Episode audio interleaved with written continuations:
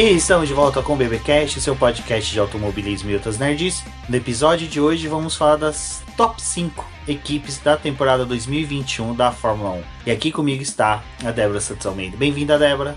Olá pessoal, sejam bem-vindos a mais um episódio aqui do Boletim do Paddock. E hoje nós vamos discutir não somente a situação de Mercedes e Red Bull, mas também Ferrari, McLaren e Alpine. Bom, mas antes de prosseguirmos aqueles velhos recadinhos do Paddock, não deixe de se inscrever no canal do Boletim do Paddock no YouTube e ouvir o podcast, compartilhe nas redes sociais, e marque eu, a Débora, o Boletim do Paddock, para que a gente possa saber quem são nossos ouvintes e também compartilhe as suas impressões sobre as nossas análises aí sobre as cinco melhores equipes. Lembrando que no podcast passado nós falamos das cinco piores. Então, se você está ouvindo este e não ouviu aquele, terminando este episódio, ouve aquele passado que ficou muito bom. Conheçam também a nossa campanha de financiamento coletivo lá pela plataforma do Apoia-se ou do Membros lá do canal do YouTube. É só dar uma passada nos links que a gente vai deixar disponível aqui e você pode ver a possibilidade de apoiar o nosso trabalho e também fazer parte do nosso grupo do WhatsApp.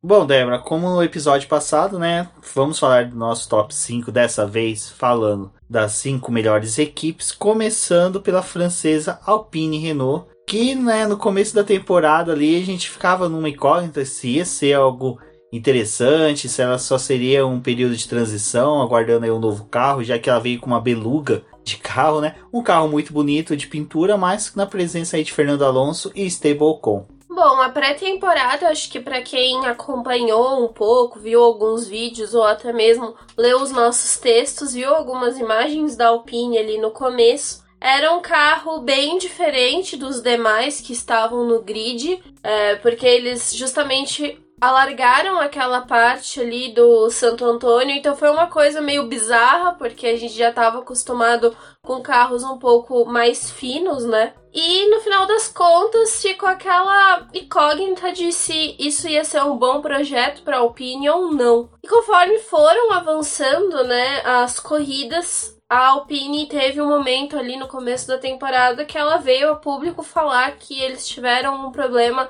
no túnel de vento e com isso eles erraram algumas medidas do carro de 2021. Então eles estavam num processo de recuperar esse carro. Então enquanto alguns times estavam avançando nos seus projetos, a Alpine precisou fazer alguns ajustes nesse carro para poder se colocar numa melhor posição no grid. Mas de qualquer forma, ela já estava ali brigando pela, pelo quinto lugar do campeonato né, de construtores. E com a dupla do Fernando Alonso e Esteban Ocon que estava funcionando muito bem. E é engraçado que no começo da temporada, né, a gente ficava naquela disputa entre se o Fernando Alonso iria ou não, né, comer com farinha o Ocon.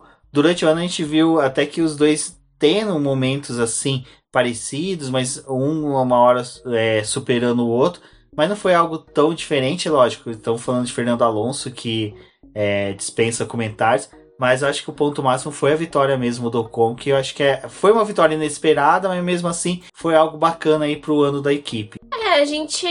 Eu tinha falado lá no Punta Talks, no podcast que eu gravei com a Rafa, é, que ela me convidou, e também a gente falou em algumas lives ali no início do ano que a gente não acreditava que o Fernando Alonso ia pegar o Ocon pela mão, né? E ajudar ele que a gente estava muito acostumado com é, um Alonso ali da época da Renault, que ganhou seus títulos, e também do momento ali que ele correu com a McLaren. E na verdade, não, né? Ele é, morreu e foi substituído, obviamente. Porque ele fez tudo o oposto que a gente imaginava. Ajudou o Ocon nessa vitória que o Ocon teve. Ele foi o cara responsável por poder é, evitar que os outros pilotos chegassem nele, né? Principalmente o Hamilton. Então a gente viu um companheirismo ali muito interessante.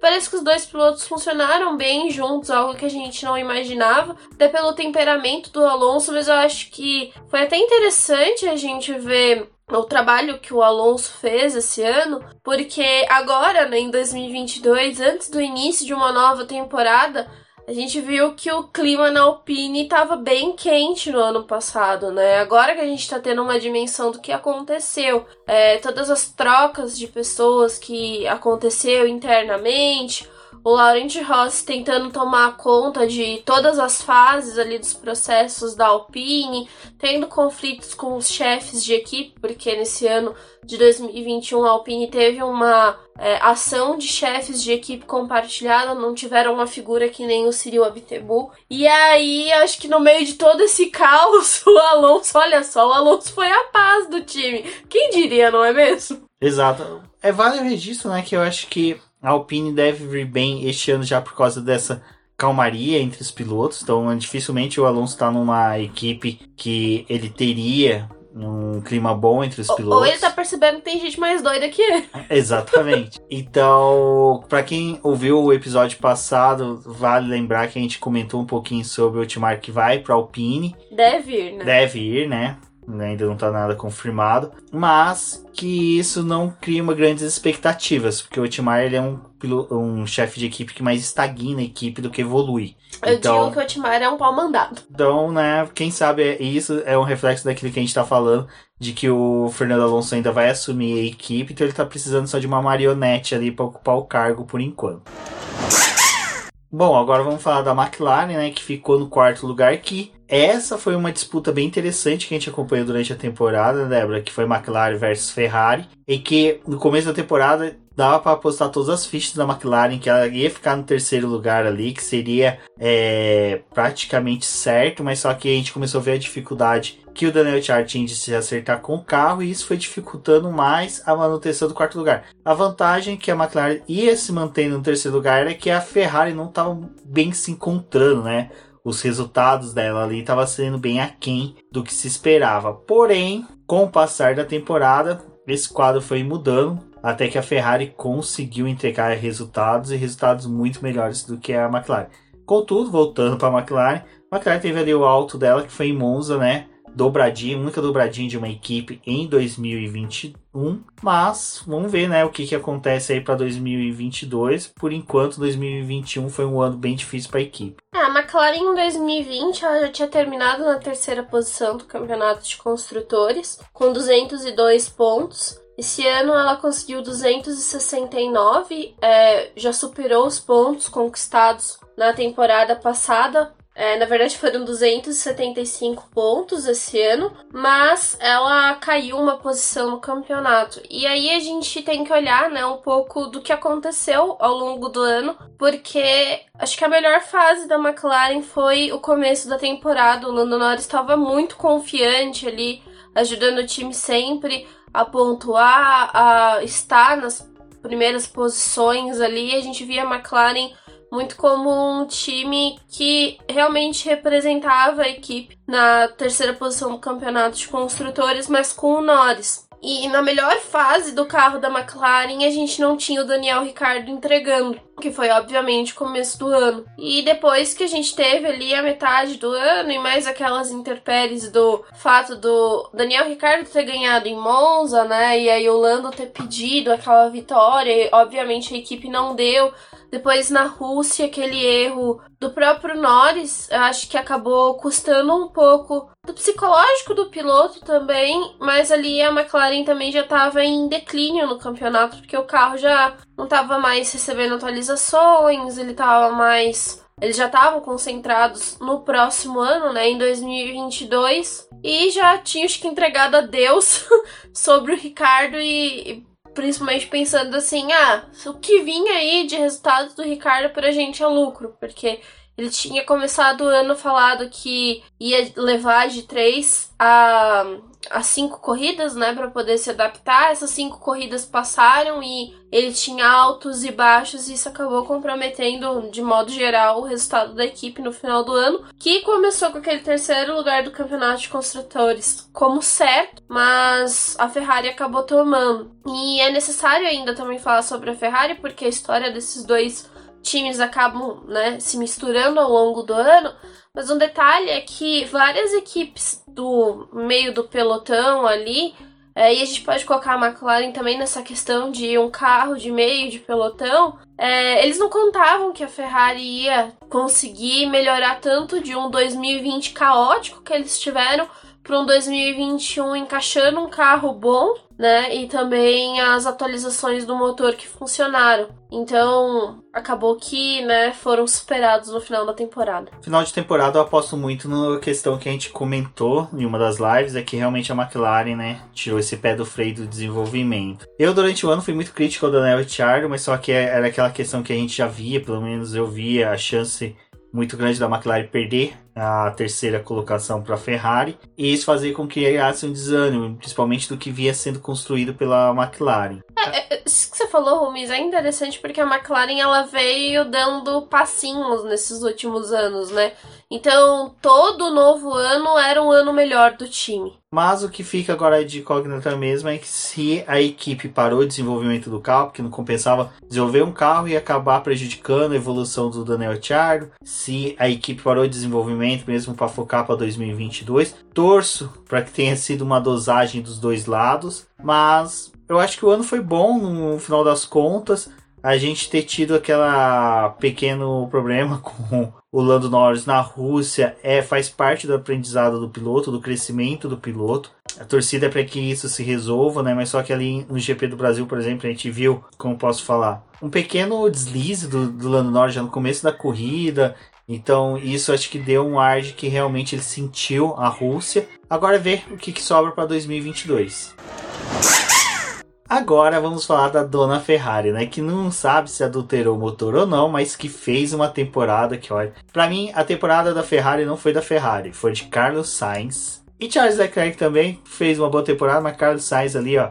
Eu acho que quem foi responsável por firmar esse terceiro lugar foi Sainz. O cara me conseguiu aí cinco pódios, dois segundos lugares, três terceiros lugares. Foi o piloto depois do Verstappen e do da duplas na, da Red Bull e da Mercedes. Foi o piloto que mais subiu no pódio. Então, olha, perfeita atuação dele. E Charles Leclerc, eu acho que ele sentiu um pouco mais a questão de ter um companheiro forte ao lado que podia descontar deles resultados, mas nada que vai atrapalhar ele no futuro. Bom, é, vamos falar aí um pouco sobre a Ferrari, né? Ferrari acho que foi a grande surpresa do ano. A gente já imaginava que teria ali um campeonato né, entre Mercedes e possivelmente a Red Bull, mas a Ferrari ela veio daquele 2020 terrível em que nada dava certo, vários problemas. Gente, eles tinham conquistado 131 pontos, eles fecharam a temporada com 323,5, é, aqueles malditos meio ponto ali da Bélgica, né? Mas conseguiram aí esse feito. E como o Rubens disse, né? Carlos Sainz foi um grande responsável por ajudar aí o time. Quando a gente olha na questão de pontos, nem teve tanta diferença entre o Carlos Sainz e o Charles Leclerc. Nas, quando você vê as disputas internas, o Leclerc foi melhor porque ele terminou é, algumas corridas à frente do Carlos Sainz, teve classificações melhores do que o do espanhol, mas é, como eu já falei outras vezes em podcast também em live, o Sainz era aquele cara que a gente praticamente não viu corridas dele esse ano, porque obviamente a transmissão ignora completamente a existência do Carlos Sainz. E quando a gente menos esperava, ele tava ali no pódio, tipo, tava conquistando pontos, ajudando a Ferrari. E o Leclerc, em meio todo a esse caos aí, é, acabava se prejudicando. Aquela corrida ali em Mônaco foi uma fatalidade dele fazer uma grande classificação no sábado e, né, a batida acabou comprometendo o domingo dele. Mas eu acho que em questão de dupla funcionou muito bem, porque quando o Charles Leclerc faltava, o Carlos Sainz estava ali para poder ajudar a Ferrari em pontos. E quando a gente falou ali sobre a McLaren, sobre o déficit que o Daniel Ricciardo teve, foi algo completamente oposto que aconteceu na Ferrari. O Carlos Sainz, além de vestir o macacão sob medida ali, porque parece que ele tá na Ferrari há anos já, ele também conseguiu se encaixar muito bem ao carro. E acho que a única coisa que eu posso ressaltar do Carlos Sainz, porque também era um piloto que eu não prestava muita atenção, eu comecei a notar ele um pouco mais nos, nos dois anos dele de McLaren e depois agora com a Ferrari, é que é um cara muito aplicado, né? Ele se mudou já para próximo da fábrica, tá sempre ali fazendo simulador, ajudando o time.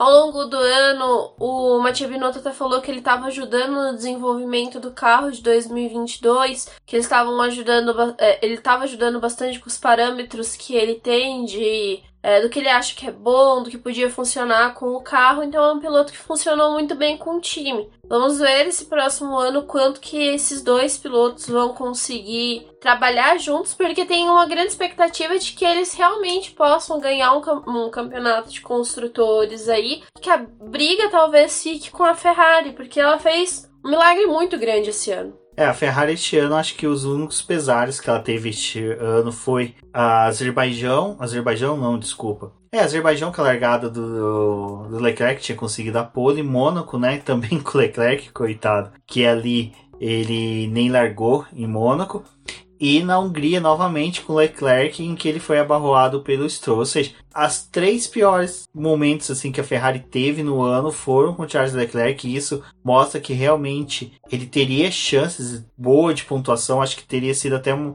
um sacode maior para cima da McLaren se essas três corridas ele tivesse tido um bom desempenho. Mas é, eu acho que para focar para 2022 aí, eles tiveram um bom ano de desenvolvimento. Eu acho que essa crescente que o Carlos Sainz teve, que a Débora falou, mostra que a McLaren tá com uma pulga muito grande atrás da orelha na questão de é, qual piloto que ela vai da academia um dia subir para a equipe, porque Carlos Sainz é um piloto jovem ainda, ele tem ainda mais boas temporadas pela frente, se compensa ou não é, defenestrar um piloto com essa qualidade que ele se mostrou esse ano, mas a gente sabe que a joia, né, a prata da casa é o Charles Leclerc. Durante o ano todo ele foi é, exaltado, ele foi trabalhado muito bem pela equipe. Então a gente acredita aí que este ano de 2022 vai ser um pouco melhor que 2021 por causa disso, dessas características que a gente viu no ano. A gente via muito Charles Leclerc e o Carlos Sainz andando junto, trocando posições invertendo posições na pista, é, classificação. O Carlos Sainz não era tão bom, mas em ritmo de corrida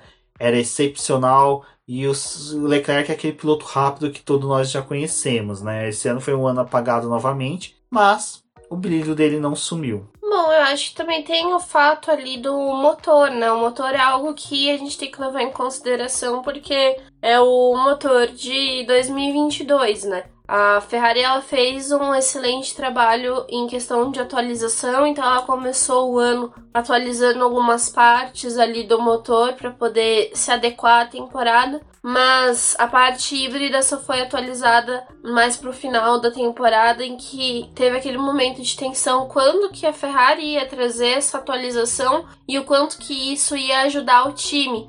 Enquanto outras equipes estavam freando o desenvolvimento do seu carro, a Ferrari estava focada no desenvolvimento do motor, que foi algo excepcional porque também salvou o final da temporada deles, salvou assim entre aspas, né? Porque eles conseguiram brigar melhor, conseguiram alguns pontos a mais e superaram a McLaren, mas fizeram um grande trabalho e aquela Ferrari que a gente estava mais acostumado a ver em 2020, com tantos erros, com problemas em estratégia, com pitstops cagados, praticamente tiraram esse monstro aí da sala porque eles foram muito bem esse ano, não tem como reclamar muito disso.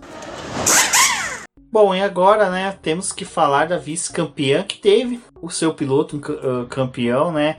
É Red Bull. A gente fala que quando a equipe é campeã quando a equipe né, é campeã de construtores, mas não tem o piloto campeão, é uma temporada muito boa, né? Porque teve muitas disputas. E a equipe Red Bull, por mais que seja, teve uma dupla muito boa, assim, a consistência deles foi bem interessante. O Sérgio Pérez, para quem acompanhou as lives, os podcasts do Boletim, viram que eu sempre falava que o Sérgio Pérez estava entregando exatamente aquilo que ele é como piloto, nem mais nem menos certo? Anotou aí uma vitória durante a temporada, então foi um piloto que demonstrou que estava próximo da equipe, que estava próximo ali do que precisava fazer quando necessário. Então isso foi, acho que ajudou bastante até o título do Max Verstappen. E o carro foi um excelente carro. Acho que o carro da Red Bull, ele ora se sobressaiu da Mercedes, ora era muito páreo para da Mercedes. Acho que o Mercedes não chegou a entregar um carro tão melhor que o da Red Bull, salvo as últimas corridas ali, que realmente pro carro do Lewis Hamilton eles conseguiram um acerto, mas a gente conversa no momento da Mercedes. mas o da Red Bull para mim foi o melhor carro disparado o ano inteiro. E do Max Verstappen, né, a gente teve aí a vitória dele como campeão, que a gente viu uma equipe toda voltada pro primeiro piloto, mas dessa vez eu acho que eles souberam dosar pro segundo piloto, né, entregar bons carros para o Sérgio Pérez ali para ele poder fazer ter bons desempenhos e poder tirar pontos da equipe da dupla da Mercedes. É até meio complicado, né? Que a gente vê o pessoal falando: não, a Red Bull tinha o pior carro na temporada. Vê lá, gente, não tinha o pior carro, não. Aliás, eles tinham praticamente o melhor carro do grid. É, foram deslizes da equipe mesmo que comprometeu eles é, vencerem o campeonato de construtores. Mas a gente teve aí um momento de inversão entre a Mercedes e a Red Bull durante esse ano, né? De liderança mesmo. E o carro da Red Bull foi aquele que conseguiu é, usufruir da mudança que o regulamento de 2021 trouxe justamente pela configuração do carro e a forma como a filosofia desses carros foi é, exaltada, né? Então, a Red Bull ali com um carro que tinha um rack mais alto, que conseguia ter uma forma melhor para poder trabalhar depois que a Pirelli introduziu aqueles pneus mais reforçados, também a questão do regulamento favoreceu muito esse tipo de carro. A gente viu também a questão da AlphaTauri que tinha funcionado para eles, mas a Mercedes teve um momento ali que ela teve uma perda por conta dessa filosofia aí do carro. E em um dado momento a Mercedes também meio que parou de desenvolver o carro e eles conseguiram trazer algumas coisas para o final da temporada. Então, é, o ano que a gente teve um campeão aí da Red Bull, a Red Bull não conseguiu ganhar o campeonato de construtores, mas é, era algo que para eles era muito importante ter essa conquista, né? Eles queriam muito esse campeonato, é, tirar pontos desses anos, né? E, e, de toda a construção que teve, porque a gente viu a Mercedes trabalhando muito bem na era híbrida e a Red Bull tentando se encontrar ali. O projeto do motor com a Honda deu muito certo, eles conseguiram a potência necessária e a gente viu um esforço que não é só de 2021, né? Mas tudo que a Red Bull conseguiu esse ano tem um, uma linhagem um pouco mais é, trabalhada, porque a gente teve a introdução dos motores ali da Honda com a Toro Rosso, aquele ano de testes que a Toro Rosso passou, os diversos sufocos, mas a Honda estava em constante desenvolvimento do motor. E aí depois a Red Bull finalmente já recebeu uma unidade de potência melhor do que a que foi a da Toro Rosso. E a gente viu a Honda trabalhando muito bem com a Red Bull e com a AlphaTauri. É, é uma pena acho que eles não terem ganhado o campeonato de construtores por conta de tudo isso que aconteceu. Mas também é brilhante a gente ver que a Mercedes conseguiu superar eles encontrando algo a mais para poder bater esse time que foi muito bem esse ano. E, e só mais uma coisa, Rumins, em 2020 também a gente teve alguns abandonos bestas da Red Bull, assim, não, bestas que eu digo, tipo, te, ainda tivemos falhas do carro, tivemos problemas com o motor, e aí esse ano tinha aquela tensão, tipo, eles vão perder corrida por conta do motor, o que que vai acontecer? A gente teve uma troca a mais de motor que resultou em punição ali para Red Bull, mas eles conseguiram trabalhar muito bem e a Mercedes que tinha problemas a mais com a unidade de potência também teve que ficar ligado no que a Red Bull estava fazendo. Acho que o temor das duas equipes ajudou uma a outra. Nenhuma quis, tipo, forçar muito o motor comparado com a outra, então por isso que a gente não teve tantas quebras. Interessante da Red Bull também é que foi um ano de muitas polêmicas vindo do, dos boxes dela, né? Falas do Helmut Mark, falas do Christian Horner. É, então até a gente tinha muita disparidade ali entre o que estava vendo na pista feito pelo Max Verstappen, que correu muito, 2021, foi, foi um ano excepcional dele, mas a equipe realmente ali demonstrou uma dificuldade em travar a língua. Já na questão de conjunto, realmente a Red Bull foi excepcional. E este ano a gente teve a notícia, né, que a Honda sairia, e nesse ponto a gente ficou na dúvida aí como seria a entrega este ano dos motores. A Honda foi excepcional. Parece que a Honda decide sair de um motor, tudo dá certo, né? Quer dizer, decide sair da Fórmula 1, tudo dá certo. A Red Bull começou uma reestruturação aí para um surgimento de uma divisão de criação de motores. para poder entregar motores para a equipe. Vamos ver, né, como é que vai ser isso tudo. E torcer para o Sérgio Pérez ter um bom 2022, porque o Pérez, para mim, é como eu falei, ele entregou exatamente aquilo que o Sérgio Pérez entregaria em qualquer uma das equipes, mas eu acho que este ano ele foi um pouco mais brilhante do que ele foi nos anos anteriores. Ele foi um pouco mais sábio em divisões de é, posições, de disputas. Ele foi um pouco mais limpo, que normalmente ele é tão aguerrido que ele chega até a prejudicar a corrida do adversário. Então, eu acho que o Sérgio Pérez foi um excelente destaque. Eu acho que foi o melhor segundo piloto que a Red Bull já teve desde o Daniel Ricciardo ali, era Daniel Ricciardo e Max Verstappen. Então, pro ano, acho que a Red Bull acertou muito bem nessa colocação dos do, seus dois pilotos dentro da pista. É, o Pérez, ele funcionou também, né, com o time. Acho que é o mesmo caso do Carlos Sainz. Ele conseguiu chegar na equipe e casou com a forma como o time trabalha. Obviamente, a gente teve algumas classificações ali do Pérez que não foram tão boas. Ele mesmo sendo um piloto rápido, não conseguia andar tão próximo do Verstappen em alguns momentos. Mas, em contrapartida, era um piloto que a equipe conseguia trabalhar muito bem com estratégia. Ele, eles conseguiam ver que ele tinha um jeito de gerenciar os pneus diferente dos do Max. Então era mais fácil fazer trocas estratégicas ali com o Pérez e jogar ele mais para frente, mas também foi um piloto usado, como a gente já falou, né, em questão estratégica mesmo, porque eles tinham que olhar onde o Bottas estava e tentar trabalhar dessa forma. O Bottas acabou tendo vários deslizes enquanto a, a Red Bull tentava também trabalhar um pouco melhor ali com o Pérez. É difícil até a gente saber o que, que a Red Bull vai fazer, mas ele vai correr em 2022. E a base da Red Bull tá muito forte. Estão com vários pilotos ali sendo preparados na Fórmula 2.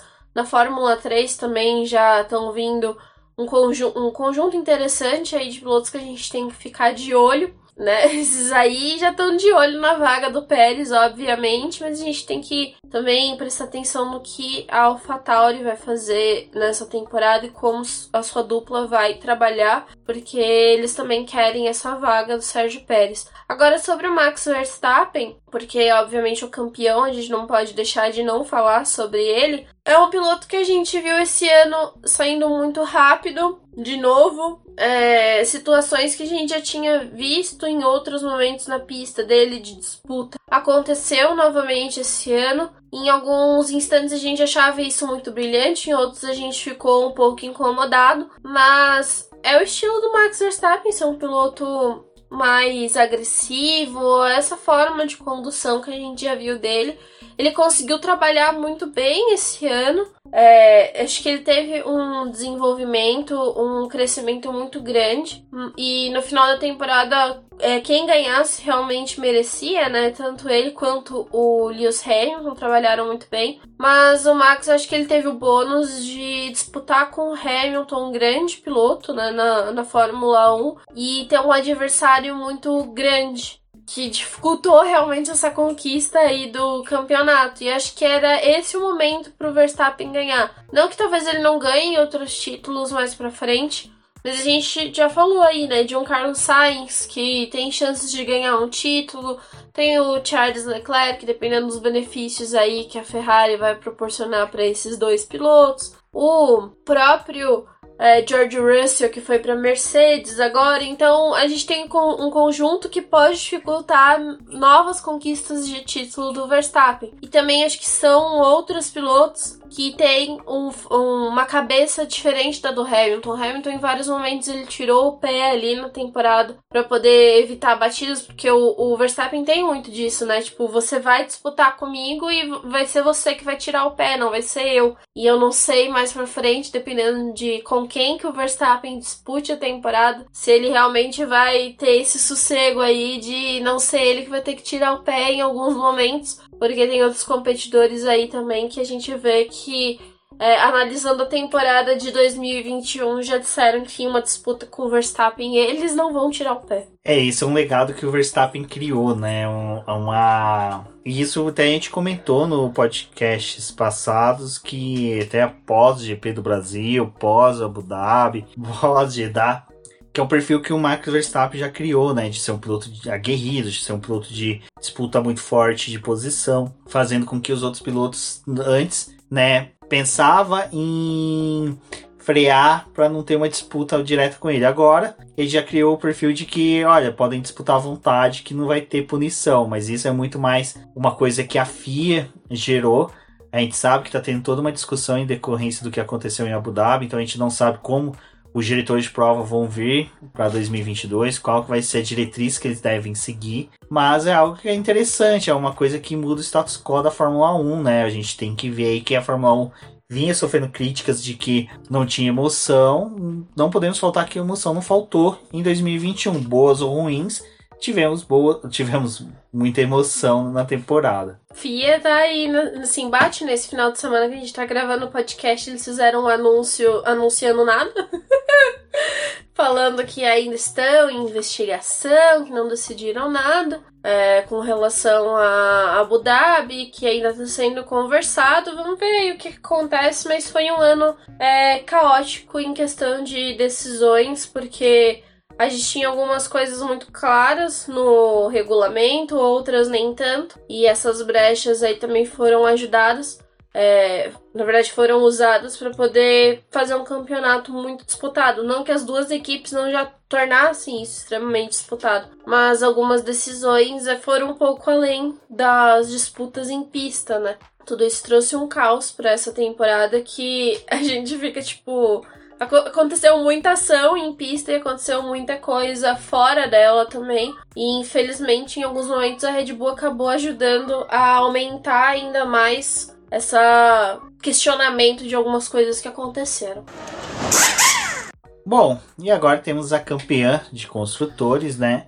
A Mercedes, que por mais um ano aí se permaneceu na hegemonia, pelo menos na construção dos carros. Como a gente falou, é, eu não acredito que o carro da Mercedes foi o melhor do ano. Acho que ela teve uma dupla que entregou mais, apesar do Bottas ali a gente ter criticado muito durante o ano. Mas eu acredito que realmente a equipe Mercedes percebeu esse déficit que ela tinha de segundo piloto e durante a temporada anunciou o Russell para a entrada no lugar do Bottas, mas que para mim foi uma decisão bem tardia. Eu acho que um segundo piloto mais consistente ali teria roubado bons pontos do Max Verstappen e teria atrapalhado muito o crescimento do holandês durante o ano. De qualquer forma, a Mercedes campeã de construtores ali, é, Toto Wolff mais um ano, sabe, brilhante no comando da equipe sempre sabendo se posicionar e posicionar a equipe dentro do campeonato. E Lewis Hamilton que entregou para mim foi uma das melhores, se não a melhor temporada que ele teve na Fórmula 1. Mas da equipe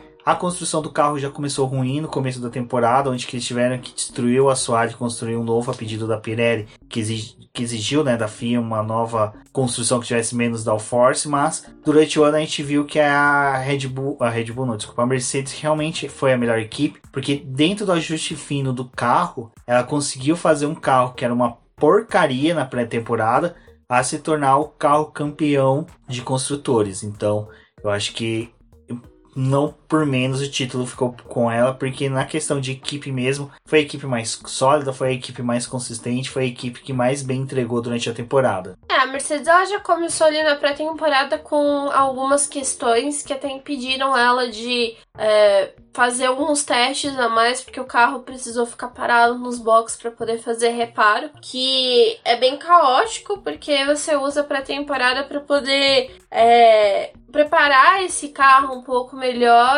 e também já ter aquela ideia do que pode ocorrer no restante do ano, né? E eles tiveram esse início aí que foi bem problemático, depois o Hamilton mesmo, que é um piloto que não vai para simulador, que não faz esses tipos de trabalhos, precisou ir para simulador para poder ajudar a Mercedes a encontrar ajustes que funcionassem para esse carro, porque eles não estavam conseguindo se encontrar. E a gente teve o Bottas que também falhou inúmeras vezes esse ano, que não era para ele estar tá andando nas posições que ele andava em algumas corridas. Ele ficava muito preso ali no, no meio do pelotão e diferente do que aconteceu com o Pérez, né? Em que não fazia boas classificações, mas o time conseguia jogar com ele em estratégia. Bottas não, ele, do jeito que ele largava, muitas vezes ele ficava ou ele até recuava no grid. E isso dificultou um pouco é, os trabalhos da Mercedes, fora as batidas que ele teve esse ano que foram emblemáticas, né? Quando o Bottas bateu, a gente consegue lembrar detalhadamente, assim, em frames, pausadamente, tudo que ele fez. Mas Teve um momento de estagnação ali em que a gente pensou, putz, a Mercedes vai realmente entregar esse campeonato de construtores aí para Red Bull e eles conseguiram reagir no final da temporada com o Hamilton emplacando aquelas vitórias ali depois do GP do Brasil. Nossa, ele fez uma grande corrida aqui no Brasil. A gente não tem. Gente, independente de para quem você torça, esse GP do Brasil do Hamilton foi espetacular o que ele conseguiu fazer. E depois a gente viu ali, tipo, aquele final em Abu Dhabi que o Hamilton tinha tudo para poder ganhar essa corrida e teve toda aquela confusão do safety car e a vitória foi pro Verstappen. Eles chegaram no final da temporada empatados em pontos, o que tornou o espetáculo ali de Abu Dhabi mais é, vivo, porque é uma corrida que a gente não costuma gostar muito, mas é, foi interessante de qualquer forma. E acho que é um time que conseguiu trabalhar muito bem, é, apesar ali das questões com o Bottas. É, muitas vezes eles não externaram né, as coisas. E a gente tem que lembrar também daquela corrida no início da temporada que o Bottas é, teve o carro danificado pelo Russell, que encheu a traseira ali do carro dele. Aquilo ali também custou uma parte do orçamento da Mercedes, comprometeu o restante da temporada deles. É, aquela corrida não era para o Bottas estar na posição que estava e acabou ainda trazendo é, um atraso, né, pro time. Olha aí, uma, uma coisa que acabou acontecendo e prejudicou eles também um pouco no campeonato. Fora que a gente já falou, a questão da filosofia do carro, a implementação do regulamento de 2021 e os pneus da Pirelli. Bom, da Mercedes eu acho que dá para fechar aí que ela se acertou durante o ano. Eu acho que depois ali da Emília România, é, eu acho que até o próprio Valtteri Bottas deu uma repaginada no que ele queria para o ano, mas não foi tão grande assim, porque depois ele volta a errar, né, na Hungria. Então, esses altos e baixos aí do Bottas, eu acho que foi o que custou o título. Não tô culpando o Bottas pelo título do Hamilton, mas eu acho que o Bottas ele realmente faltou muito durante o ano. Eu acho que foi muita inconsistência dele. Mas é a mesma coisa que eu falei do Pérez. É isso que o Bottas é. O Bottas não tem como a gente exigir mais do que dele. Vale lembrar que agora 2022 eu acho que a Mercedes apresenta a melhor dupla de pilotos da temporada. Eu acho que ela vai rivalizar bem em questão de duplas com a Ferrari. Ferrari, desculpa. E a, quem sabe até a McLaren, se o Daniel Ricciardo ali já se acertar, né? Vamos... tiver mais um ano de adaptação. Exatamente. Bom, pessoal, acho que é isso. Deve ser que falar mais alguma coisa da Mercedes. Não, é porque realmente aí, pessoal, a gente durante o ano, cara, foi uma cobertura de temporada muito gostosa que a gente fez com podcast, com lives. Uh, o BP ainda tá se acertando algumas coisas aqui, a gente ainda tá ajeitando algumas coisas pro ano. A gente tá realmente queimando cartucho de janeiro com lives e podcasts, sim, sendo adiadas, porque realmente está fazendo algumas alterações, mas nada que vai prejudicar durante o ano. Temporada forte que realmente começa agora já em fevereiro, com cobertura de lançamento dos carros então acompanha a gente que a gente vai ter aquelas duas semanas de 10 dias seguidos de lives, onde a gente vai falar das nossas previsões para o ano. Então acompanhe que vai ser bem legal. E se você viu esse podcast, ouviu o podcast passado, diga pra gente o que, que você achou aí das equipes, como foi a visão de vocês, vocês concordam ou não do que a gente falou este, neste episódio. Bom, pessoal, obrigada por escutarem o programa até aqui. Fiquem de olho nas nossas redes sociais e também para poder acompanhar os próximos materiais que vamos trazer para vocês, é, novos podcasts e também comentando sobre as outras categorias aí com vocês. Afinal, o campeonato da Fórmula E começou nesse final de semana. As coisas já estão bem agitadas e a dona Fia, que adora dar uma causada na Fórmula 1, já causou na Fórmula E também. E foi só o começo. Exatamente, pessoal. Então, agradeço a todos, um forte abraço e até o próximo. Até uma próxima.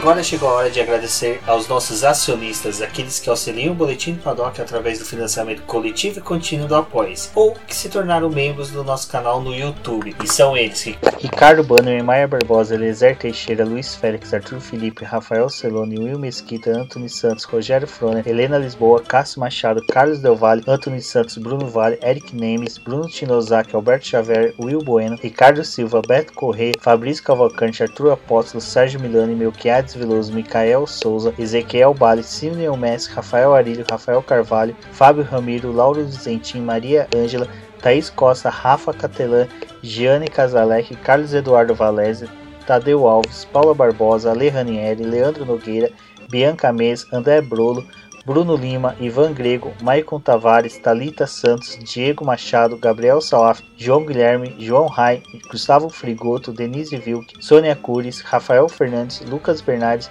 Mari Coelha, Eloy Pérez, Cecília Meirelles, Caroline Costa, Graziele Rosa, Felipe Meira, Rui Shiozawa, Karina Lima, Luiz Felipe Salutino, Matheus Verde, Talita Pereira, Bianca Lama, Esther dos Santos e Lucas Santoro. Muito obrigado a todos que apoiaram o Boletim do Paddock. Se você quer também se tornar um apoiador, um financiador ou um acionista do Boletim do Paddock, basta acessar a publicação desse podcast. Lá tem o banner do Apoie-se. Ou caso você é inscrito no canal do Boletim do Paddock está ouvindo pelo YouTube, aqui embaixo tem o botão para se tornar membro do canal do Boletim. Se se tornando membro ou apoiador, denominaremos você como um acionista, aquela pessoa que auxilia auxilia o Boletim do Paddock e terá vantagens e benefícios, e além de auxiliar um projeto que está crescendo cada vez mais junto com o automobilismo nacional. Bom, eu sou o Rubem GP Neto, agradeço mais uma vez você por ter ouvido o nosso podcast e também por nos auxiliar. Se seu nome consta aqui, saiba que você serei eternamente grato por todo o auxílio que você está dando para nós. Um forte abraço e até a próxima. Isso é tudo pessoal.